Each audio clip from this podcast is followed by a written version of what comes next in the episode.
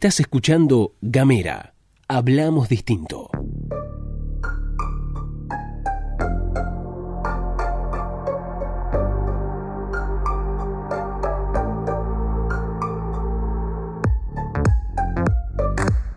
Sean todos bienvenidos a De Jardines Ajenos. En el día de hoy, en este episodio de verano, vamos a estar hablando de los vampiros.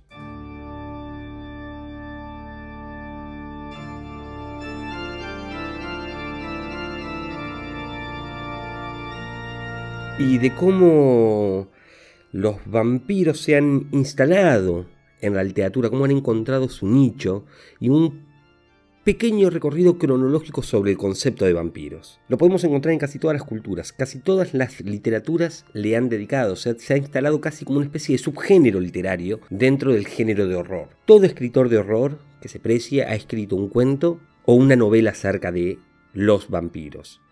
Pero no siempre ha sido así.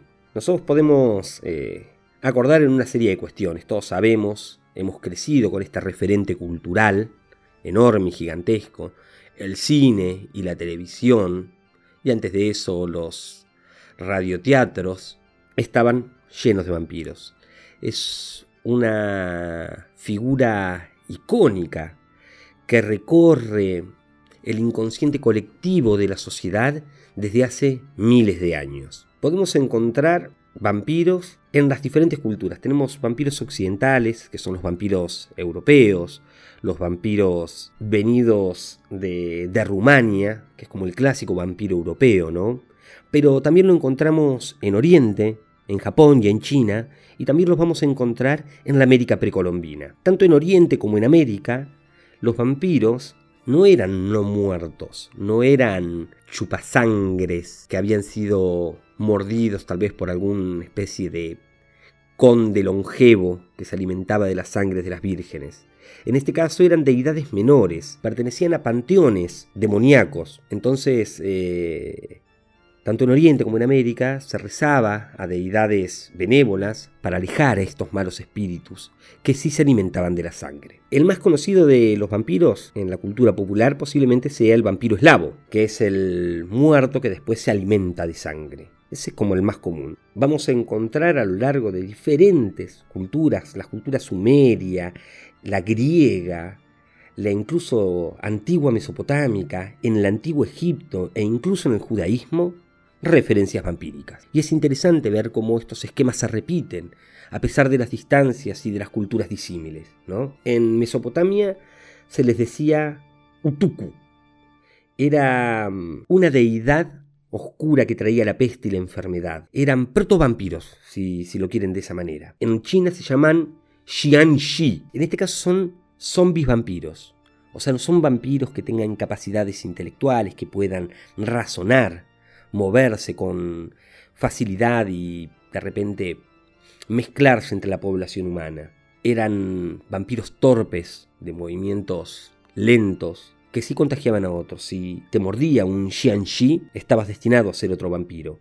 Y se convertían, eran los espíritus en realidad de víctimas de muertes violentas. En el antiguo Egipto había una deidad, hija de Ra, que se llamaba Met. Era una diosa que se alimentaba literalmente de sangre.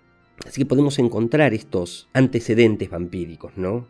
En Arabia y en África se lo conoce como Al-Ghul, y ya aparece metido en las ficciones de las mil y una noches. El Algul aparece en un relato de estos cuerpos eh, narrativos gigantescos del saber popular y de la cultura popular arábica que es compilados en las mil y una noches.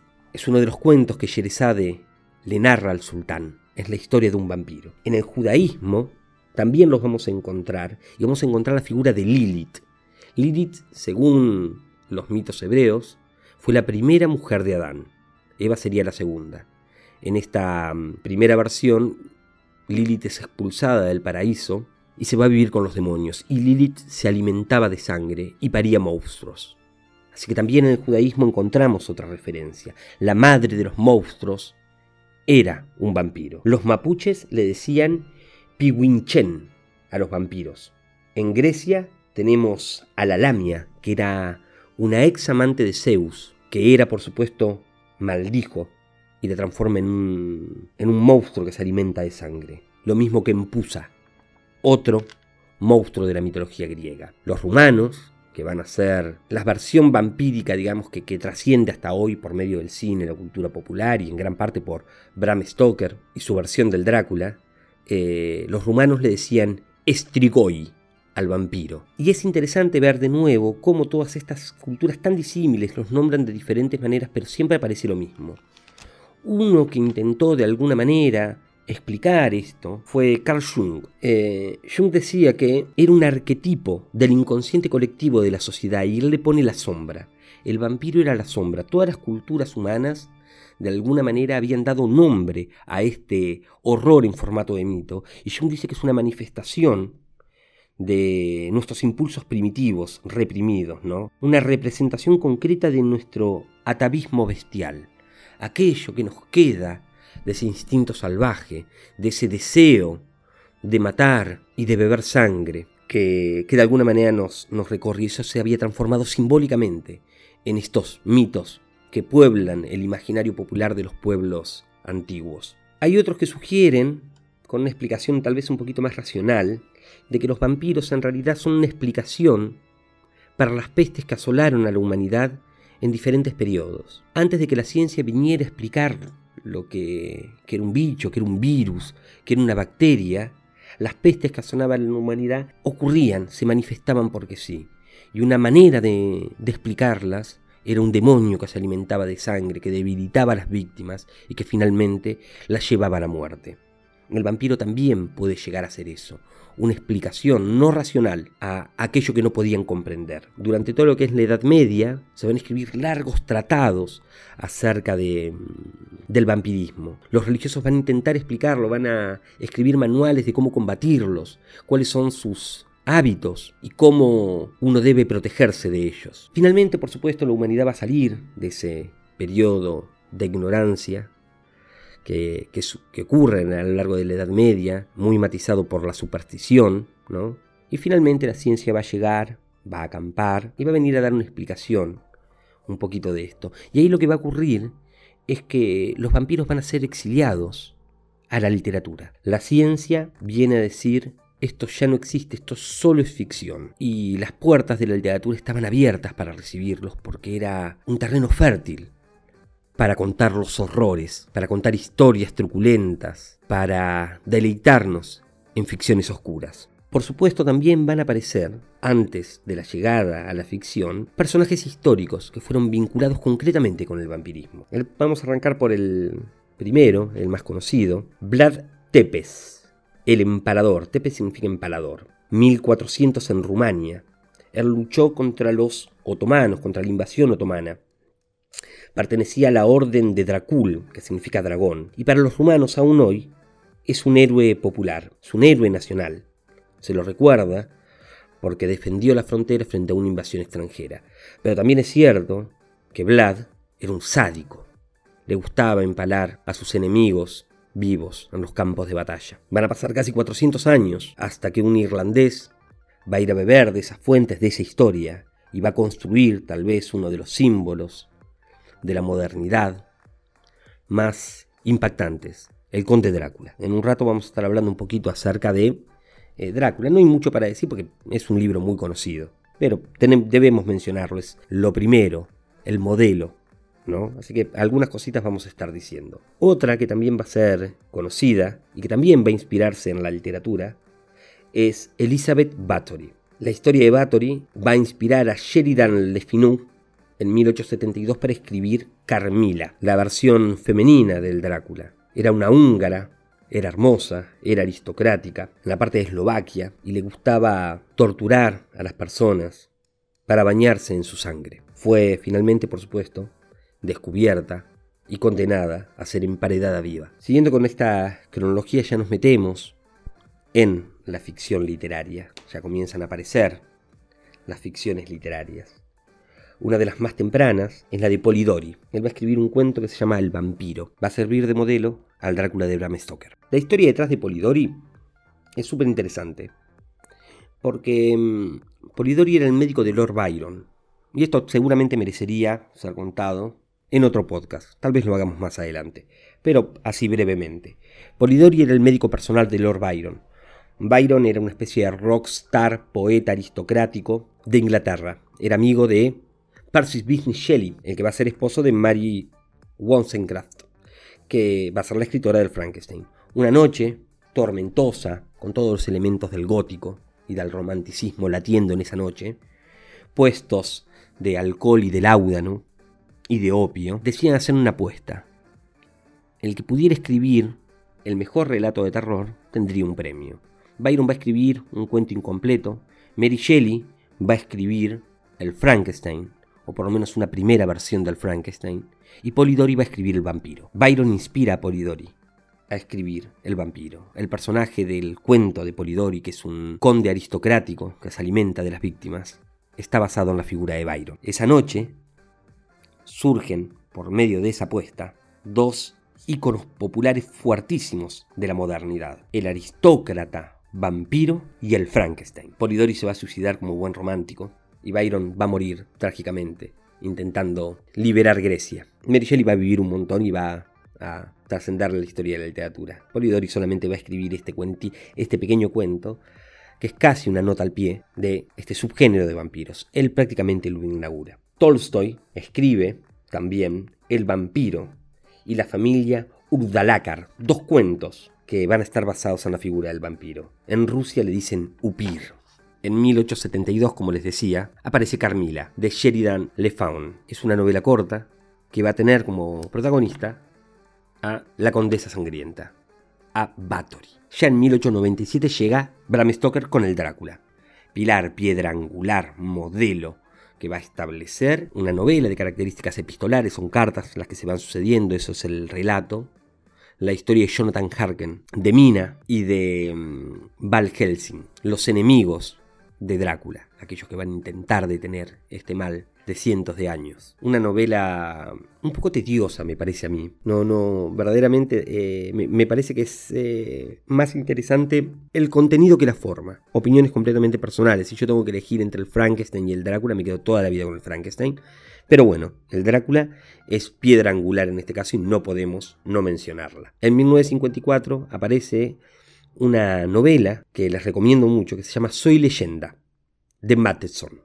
Es interesantísimo esto porque en el Soy leyenda, que tiene una versión cinematográfica muy conocida, que tiene muy poquito que ver, me parece, con, con, el libro y con la ficción de Matheson. El elemento del vampiro se fusiona, sale de las catacumbas del terror y se alía con un nuevo género que estaba en su apogeo en 1954. Estoy hablando de la ciencia ficción. Matheson dice que una epidemia llega al mundo y que esa epidemia los transforma a todos en vampiros. No va a tener elementos del gótico, Matterson en esto. Solamente va a poner como elemento narrativo esta característica de, de la población humana y de esto que. de esta pandemia que atraviesan. Y él es el último hombre humano. Ya no quedan los humanos, todos son vampiros, excepto él. Y es una terrible reflexión acerca de la naturaleza humana. Muy interesante, con un final imprevisible. En 1975 aparece la segunda novela de Stephen King, que se llama Salem Lot gran clásico del género. Gran clásico del género. King sí va a modernizarlo, pero respetando los estándares del género gótico. Llegan, llegan dos vampiros a un pequeño pueblo, a Castle Rock, y será el trabajo del protagonista y un pequeño niño dar la batalla contra estos seres ancestrales que de a poco van consumiendo el poblado, manzana manzana. Muy pero muy lindo. Un año después, en 1976, aparece Anne Rice, la reina de los vampiros. Anne Rice escribe entrevista con el vampiro en el 76 y va a pasar prácticamente 20 años escribiendo sagas vampíricas. Son un montón, todavía sigue publicando.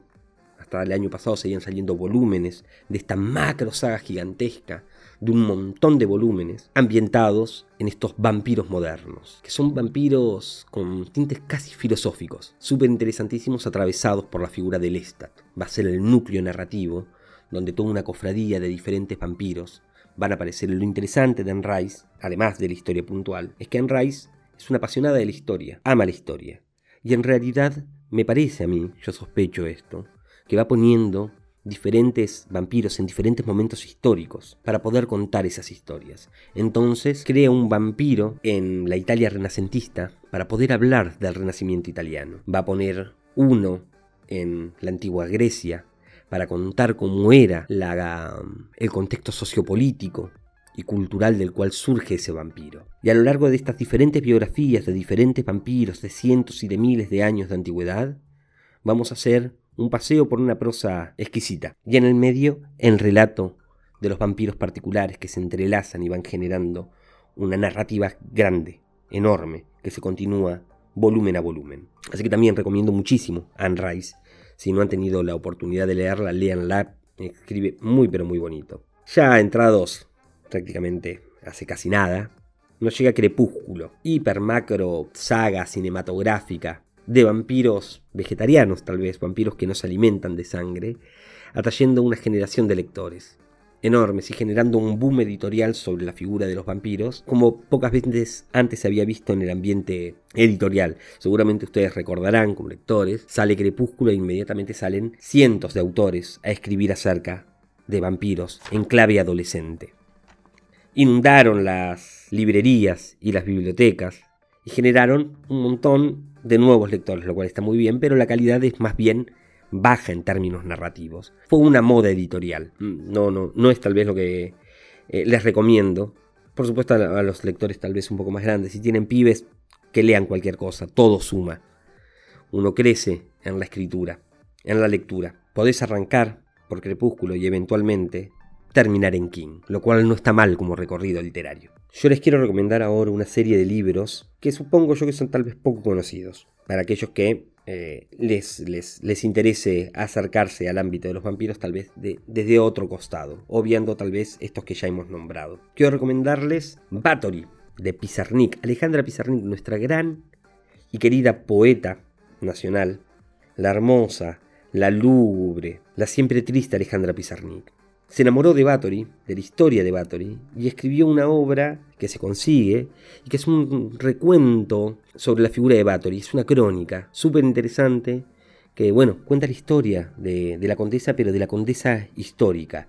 Todo esto con una pluma increíblemente poética y súper inspirada, y que por supuesto ya no puedo obviar, digamos, las reflexiones de carácter humanístico con respecto al, a la figura de ella y al sadismo detrás de, de los tormentos que Bathory ejecutaba a sus víctimas. Si mal no recuerdo, hay una edición muy pero muy linda editada recientemente con em, dibujos de Santiago Caruso, un gran ilustrador argentino. Si tienen la oportunidad, cómprense esa porque es muy pero muy bonita. Acaba de salir una nueva novela que yo estoy leyendo y que de alguna manera sirvió como puntapié para, para hacer este podcast, que se llama La Sed, de María Shuksuk, periodista y poeta argentina, y acaba de editar esta novela, que está re buena. No me tiro a hacer un análisis demasiado profundo porque todavía la, estoy, estoy en proceso de lectura, pero se las recomiendo muchísimo. Se las recomiendo muchísimo, tiene una pluma poética, una narrativa súper atrapante y cuenta la historia de una vampiro que llega al río de la Plata, pero a ese río de la Plata que estaba en forma de promesa, donde las casas recién se están armando, donde las construcciones son de madera aún, donde ese proto país estaba comenzando a ocurrir. Ahí llega esta vampira expulsada de Europa y lo que vamos a ver es la crónica de ella, mientras se cruza con otra historia que es una historia contemporánea de una madre y un hijo. Y esas dos historias van a conflictuarse. Se las recomiendo muchísimo, muchísimo, muchísimo y cuando la termine de leer le, dedicaré un podcast eh, exclusivo porque estoy fascinado con cómo escribe. Otro que escribió acerca de vampiros, pero desde otro lugar, es el queridísimo Terry Pratchett. Escribe dentro de su macro saga gigantesca que es Mundo Disco, una que se llama Carpe Jugulum. Es una historia de vampiros y de brujas en tono de humor. Divertidísimo. Divertidísimo. Si, si, son lectores del, del, género de vampiros, si les interesa, es muy lindo como Pratchett agarra todos los convencionalismos del género gótico y de lo que nosotros sabemos acerca de los vampiros y lo transforma en humor, de una manera súper divertida, dinámica y plagada de aventuras. Carpe Jugulum de Terry Pratchett. Y mm, me quisiera despedir nombrando uno más, eh, vamos a hacer dos más, dos más dentro de todo lo que hay, nombro dos más. Guillermo del Toro y Chuck Hogan escriben eh, Nocturnia, es una trilogía cercana a la figura de Matterson, porque ellos van a explicar, en realidad van a quedarse a mitad de camino, va a haber una explicación científica para la epidemia vampírica de características globales, ellos van a plantear en estos, eh, en estos tres tomos cómo eh, los vampiros toman el poder en el mundo, pero van a intentar una explicación científica en el medio, pero respetando también el simbolismo místico. Entonces va a tener, esa trilogía va a tener dos canales para poder contarnos el mito de los vampiros y lo hacen con muchísimo tino. La historia está re buena, es una trilogía, los libros se consiguen fácilmente y tiene una versión de serie televisada que también se puede conseguir y que también la tienen ahí en plataformas de, de streaming y mm, van a poder acceder a ellas y se las recomiendo muchísimo, muchísimo, muchísimo porque verdaderamente vale la pena, me mantuvo entretenido durante meses, así que se las recomiendo mucho. Y eh, quería irme con otro gracioso que se llama Bite Me, Muérdeme, que también es una trilogía, que se llama... Eh, Bite Me es el último, en realidad el primero es em, La sanguijuela de mi nena, eh, Chupate esta, en unas traducciones, por supuesto, en español, y bite me, que significa muérdeme, como si fuera un insulto eh, en inglés.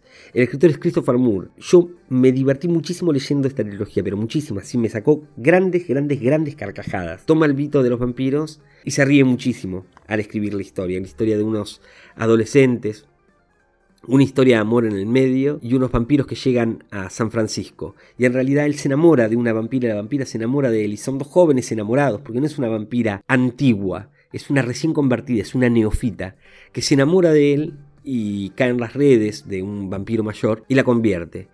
Y ellos van a ir y venir en esta historia de amor mientras intentan, por supuesto, destruir al vampiro que la ha convertido para liberarla de la maldición pero siempre muy gracioso Christopher Moore, es uno de los grandes parodistas de la literatura actual. Así que se los recomiendo muchísimo porque en realidad Moore lo que termina haciendo es burlándose un poco de el suceso editorial que fue Crepúsculo. Va a tomar un poco esa historia y la va a parodiar. Lo mismo que hace un poco Terry Pratchett, pero Terry Pratchett parodia los convencionalismos del, del mito vampírico. Christopher Moore va a parodiar al vampiro moderno con muchísimo tino. Así que estas son mis recomendaciones para este podcast vampírico que están encontrando acá en gamera.com.ar. No quiero antes eh, de irme decirles que todos los libros se encuentran en la boutique del libro. Pasen, búsquenlos, van a encontrar cada uno de estos que, acabamos de mencionar. Eh, nos pueden encontrar en Spotify como de Jardines Ajenos. Van a encontrar ahí otros podcasts como, como este.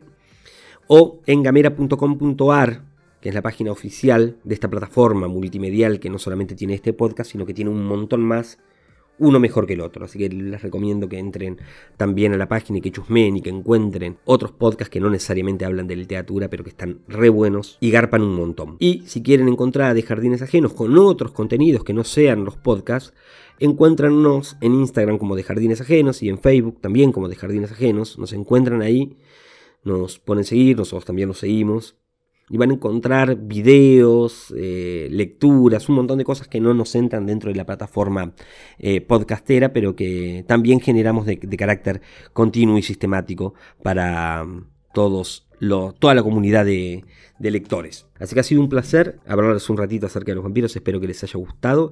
Nos vemos en el próximo episodio de De Jardines Ajenos.